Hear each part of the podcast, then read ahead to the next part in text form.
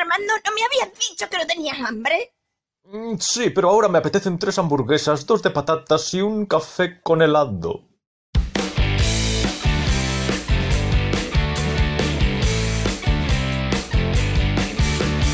Oh, Bueno, volvemos a empezar. oh. Volvemos a empezar tras un pequeño bache técnico Sí, por mi parte. bueno, sí, nos ha dado 20 segundos de, de grabación De tregua. la pantalla de Armando. A ver si esta vez nos da un poquito más. Y si no, tendremos que buscar otro sistema Sí. para grabar un episodio completo. Hoy, Marcos, estoy especialmente cansado. Ajá. Aparte, estoy acompañado, así que tengo que hablar muy, muy bajito, pegado al micro, lo cual yo creo que en esta ocasión incluso me va a ayudar, dado mi estado de abatimiento. Vale, pues sí, sí, pégate todo lo que puedas sin que llegue a picar, porque así luego me, es- me resulta más fácil Vale. igualar los volúmenes. Incluso me atrevería a decir que puedo hablar tan bajito y tan pegadito al micro Así es demasiado bajo. que esto podría ser incluso una sesión de ASMR. No, por Dios. Hola, No, por favor. voy a abrir un paquete de Kleenex para que te relajes. A mí no me relajan nada los audios de ASMR. Hola, ¿cómo estás? Voy a poner una lavadora de color. Me ponen histérico con todos los ruiditos de saliva, Estoy metiendo las prendas. Hola. respiraciones y, ugh, Mm, mm. y cuando se ponen a comer y... Voy a sacarme un callo del pie. Acompáñame en esta aventura.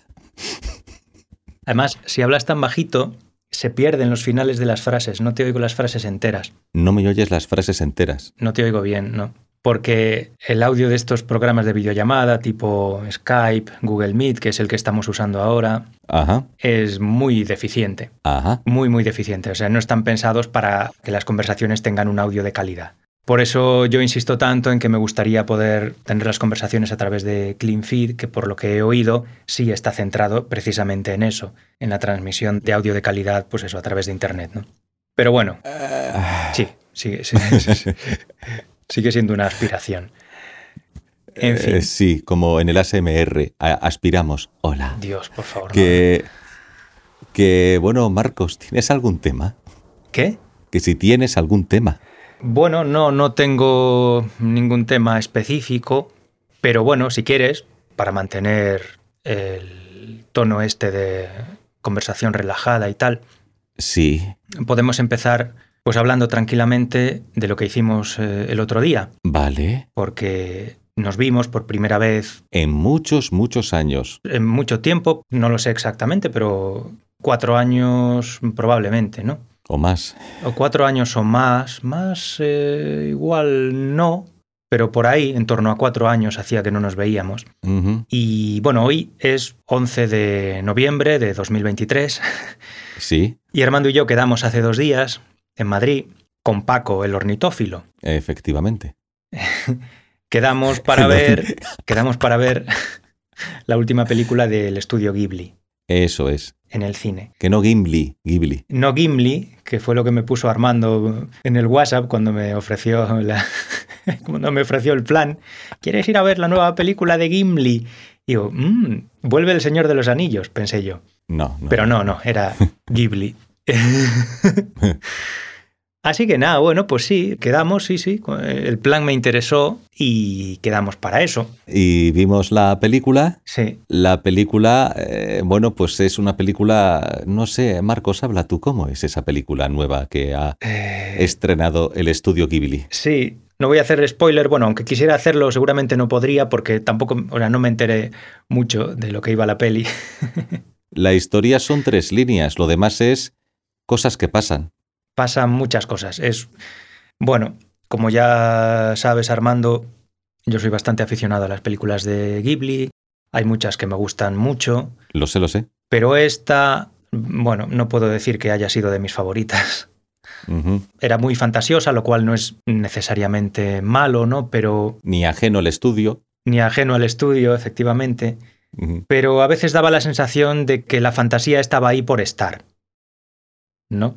Querían ser pretenciosamente fantasiosos. No sé si pretenciosamente, pero sí abrumadoramente fantasiosos. O sea, es como si te soltasen ideas fantásticas por un tubo lo que dices tú, ¿no? Para rellenar película de cosas. Es Terry Gilliam con esteroides. Fue una cosa bárbara. Mm. Y por otro lado, me pareció que le faltaba algo de la profundidad psicológica o emotiva que sí creo que tienen otras películas de Ghibli.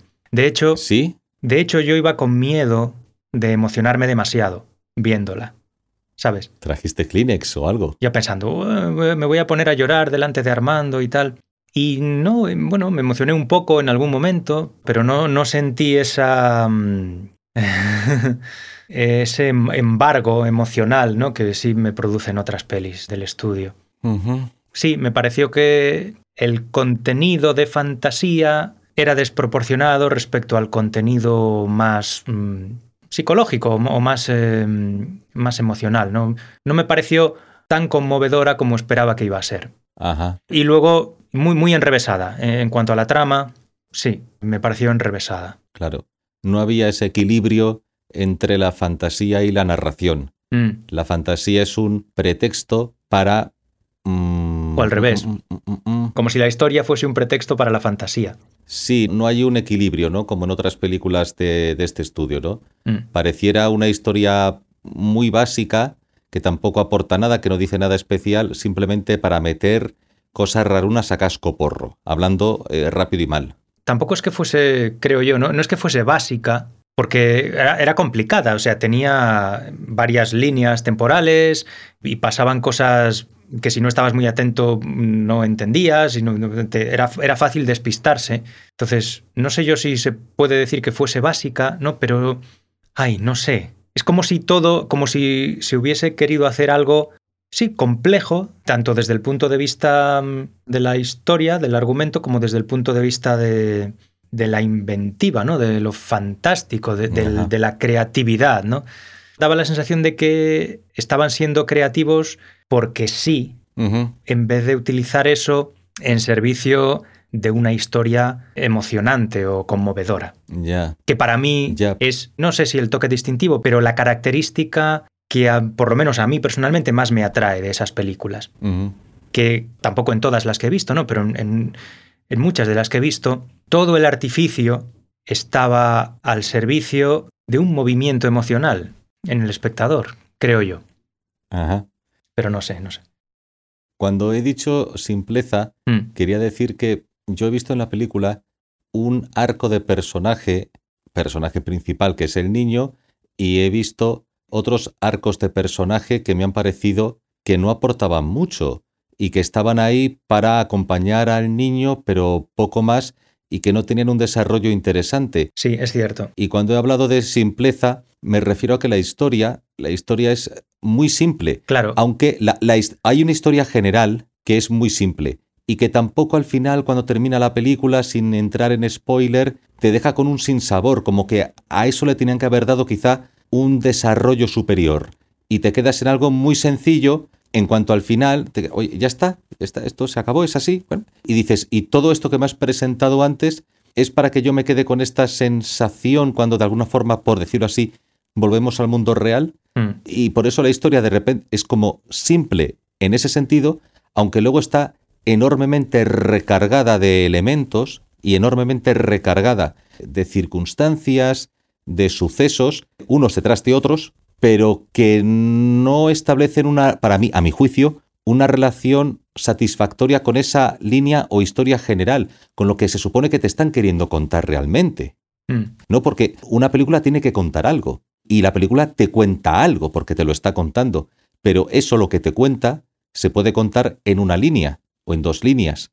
Y hay una parte de fantasía, una parte de realidad, partes en que fantasía y realidad se entremezclan. La parte de la realidad se me antojó un poco, no sé, poco apetecible. O sea, interesante, al fin y al cabo es interesante, pero poco apetecible, y me hubiera gustado que hubiera una mejor, una mayor correlación entre el elemento emocional que puede generar lo fantasioso y el elemento emocional que puede generar la parte real. Si se combinan bien, crean un efecto maravilloso. Y yo creo que en este caso esa combinación no está bien equilibrada y no se da. Son como dos películas a la vez sin estar bien casadas entre sí. Sí, estoy de acuerdo. Creo que la simpleza se nota, pues eso, sobre todo en la parte psicológica. Creo que psicológicamente no es muy profunda la película. Y bueno, es- decías tú que había un arco del protagonista, del niño y tal, Sí. pero tampoco, tampoco es un personaje demasiado interesante, o sea, no se profundiza No, demasiado en, No, no, no. en su forma de pensar, ni, ni, ni tampoco veo yo que haya demasiado desarrollo en ese personaje.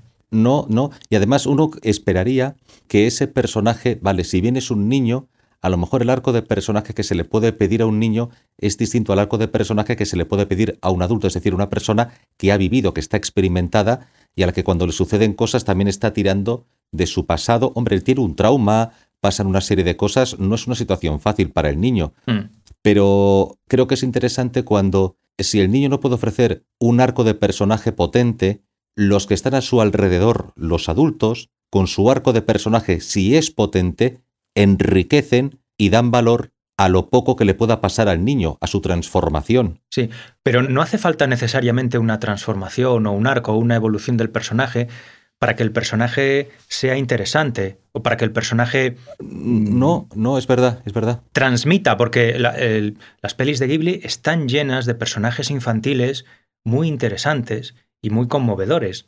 Y este era plano, este era, era plano. Sí.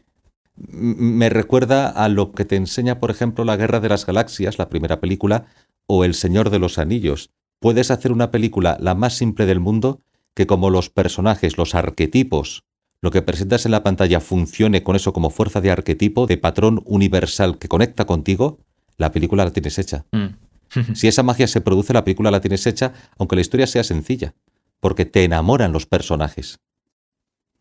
Sí, claro. Bueno, a ver, sí, algo tiene que pasar, algo tienen que tener, algo tienen que Hombre, sí, decir, hacer. pero no hace falta que sea Juego de Tronos. No, no, no hace falta, no, no hace falta que sea un culebrón ni que no, ni que No. haya ahí una, Ni un folletín. una no. trama demasiado enrevesada, demasiado, sí, entrelazada, complicada. En este caso, pues eso, había una trama, no sé si, igual la trama en sí no era complicada, pero estaba contada de una forma que a mí no me facilitaba la comprensión Claro. de la película, por lo menos. Mm. Entonces había eso, complicación por esa parte, pero excesiva simpleza o superficialidad en la parte psicológica de los personajes. Entonces, claro, eso era justo lo contrario de lo que esperaba yo. Mm. y bueno, me decepcionó un poco. Pero bueno, el- la tarde estuvo bien, Sí. lo pasamos bien, luego nos fuimos por ahí de merienda, así que mereció la pena. Hubo una cosa que me gustó mucho de la parte estética, que son esos planos de la casa y el jardín que, que lo, que lo rodea, Sí, que rodea la casa, de, de estilo impresionista, como acuarelas, sí, es verdad. muy bonitas, Sí. muy bonitas. Es curioso porque eso contrastaría con ese toque más manga del mundo de fantasía. Mm, no sé si es la palabra correcta, pero con esa estética más hacia el manga frente al otro que parecía una casi algo experimental, ¿no? Como a- a- algo muy, muy personal por parte del estudio. Vamos a arriesgarnos y vamos a presentar acuarelas con paisajes de esta manera. Los personajes se desenvuelven dentro de ese escenario y además donde el personaje se mueve, pero parece un cuadro, ¿no? Parece algo fijo. El personaje se mueve y a lo mejor la maleza se mueve un poquito a su alrededor, cuando roza una rama, cuando roza la hierba, pero la foto permanece, el escenario, el resto del escenario permanece fijo, como si no soplase el viento, como si no hubiese atmósfera, como si fuese un cuadro, un, cuadro, una acuarela, ¿no? Eso quizá cambie un poco cuando llegamos a la parte más fantasiosa, donde hay mucho más dinamismo, hay mucho más movimiento, hay atmósfera, la atmósfera tiene densidad, hay, hay materia, es más, más dinámico. Sí, visualmente, estéticamente, sí, la, la película es maravillosa. Ahí sí que yo creo que es impecable. cierto. Sí, sí, a eso no le pongo pegas. Claro, es una película que un niño podría verla sin quedarse dormido, Sí, le costaría entenderla. le costaría entenderla. Sí. Pero ¿la disfrutaría quizá más que un adulto que espera algo más de la película? Pues no lo sé. ¿no? Igual, a, ver, que a mí me decepcionase mm, no tiene por qué significar que lo mismo le pase a otras personas. Puede haber personas que lleguen a esa peli sin las expectativas con las que iba yo Claro. y que se dejen llevar y disfruten de la peli por lo que es, ¿no? Yo esperaba otra cosa y me decepcionó, pero quien no espere otra cosa o vaya preparado para disfrutar de lo que sea o para disfrutar simplemente de la propuesta visual o del torrente de fantasía, pues puede ser una peli satisfactoria, sí. Para un niño, no sé, yo, bueno, no sé hasta qué punto un niño puede disfrutar de una peli cuya historia no sea fácilmente comprensible. Claro. No sé. Estoy pensando en la película Fantasía de Disney Mm. y estoy pensando en la colaboración que hubo en, en su momento entre Dalí y Walt Disney y estoy pensando, si tú coges esta película y le quitas el sonido Mm. y no escuchas lo que dicen los personajes y te olvidas de que hay una historia detrás Mm. y simplemente la ves, a lo mejor es otro tipo de propuesta.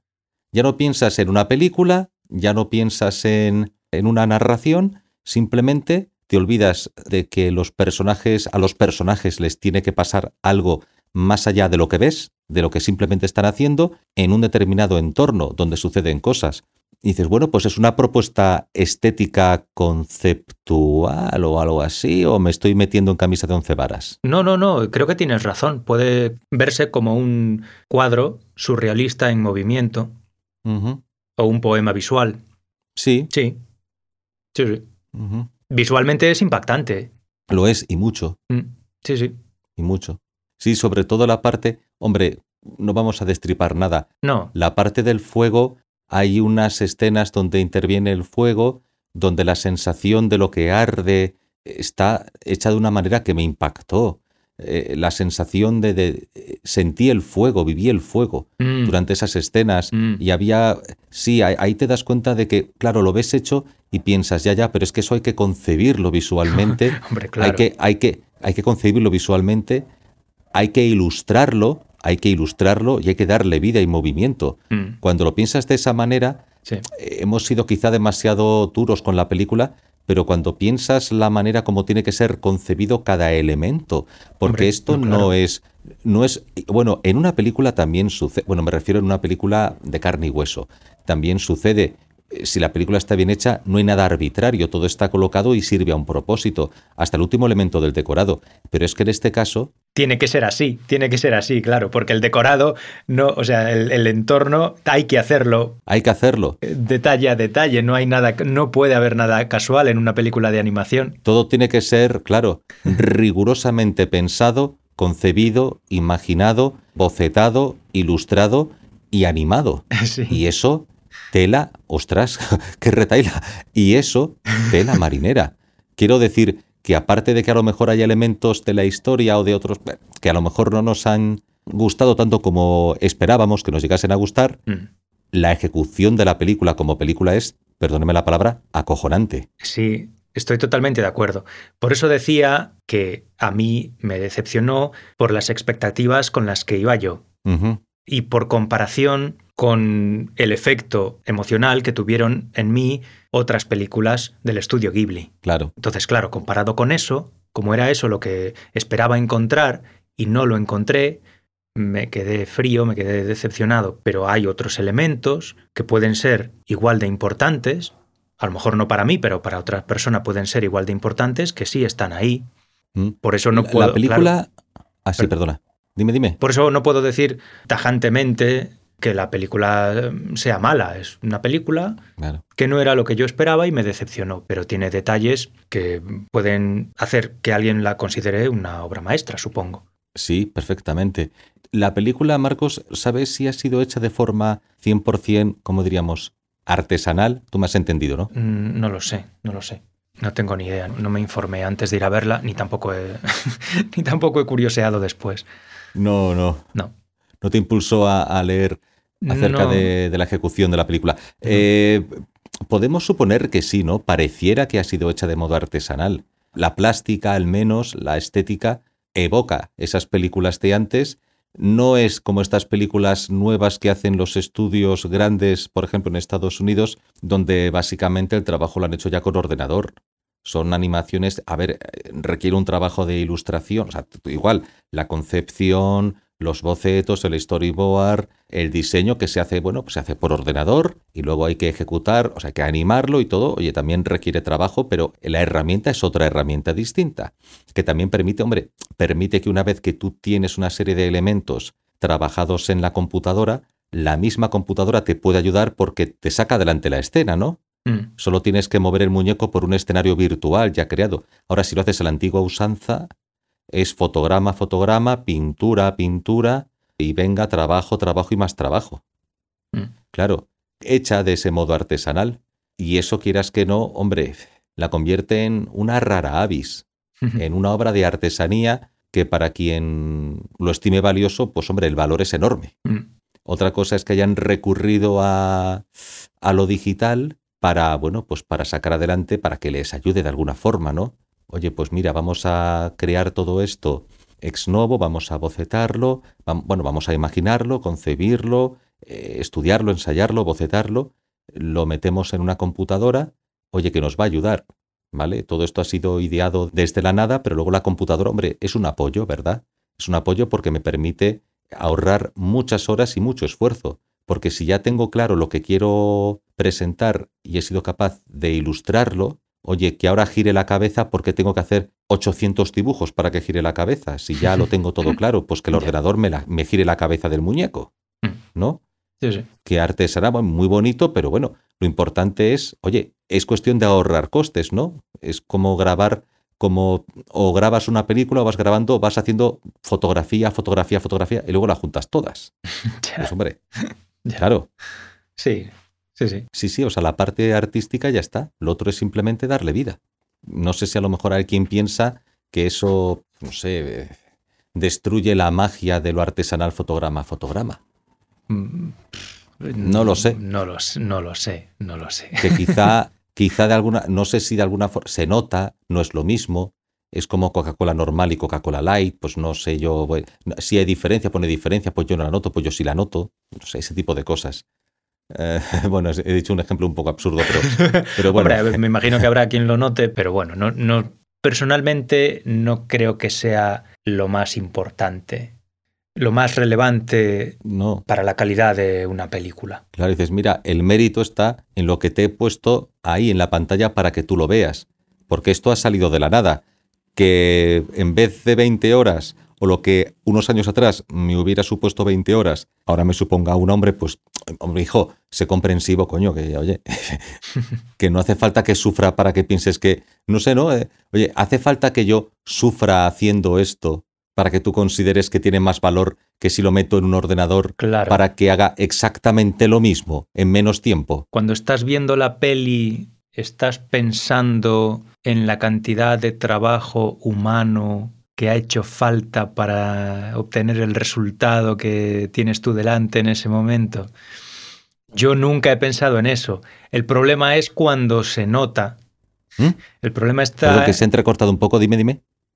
¿Perdón? Que se entrecortó un poquito, Marcos, se entrecortó un poquito, dime, dime, el último. Decía que yo por lo menos cuando estoy viendo una película, bueno, claro, si no se nota, si no se nota, no te paras a pensar si eso lo ha hecho un humano, una máquina, ¿no? La cantidad de esfuerzo humano que se ha empleado en obtener el resultado que te está llegando a ti en ese momento.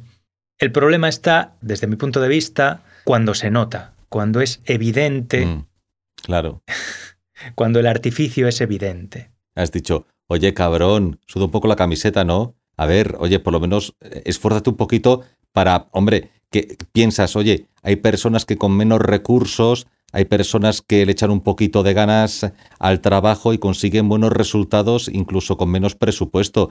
Dices, hombre, cúrratelo un poquito, ¿no? Demuéstrame que eres un, un artista, no, no lo hagas tan sencillo. Vale, vale, a lo mejor puedo pensar, vale, eres un tipo al que han pagado, le han dado unos recursos, un presupuesto, tiene que generar un resultado, le suda la todo, porque es su trabajo, le tiene que hacer una cosa y dice, pues mira, así suficiente, el productor está de acuerdo, Mm. esto sale, genera ganancia económica, así queda, si a la gente le parece bien, lo demás es que me da igual.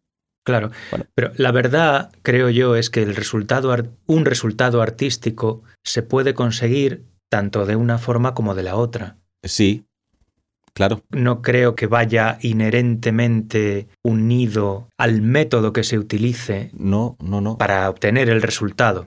No, pero claro, no, no lo hace, pero claro, ahí es cuando tú piensas en la persona que ha tenido unos recursos y los ha desaprovechado por falta de voluntad Hmm. y se hace evidente Sí, en el resultado y chirría, chirría la película. exacto, sí, es verdad. Mm. Es, es cierto. A alguien que no tiene esos recursos, bueno, se le puede perdonar, ¿no? Que la factura de la película no sea tan impresionante o tan acabada, ¿no? Claro, O tan perfecta como alguien que sí tiene esos recursos y que los utiliza para el mal, ¿no?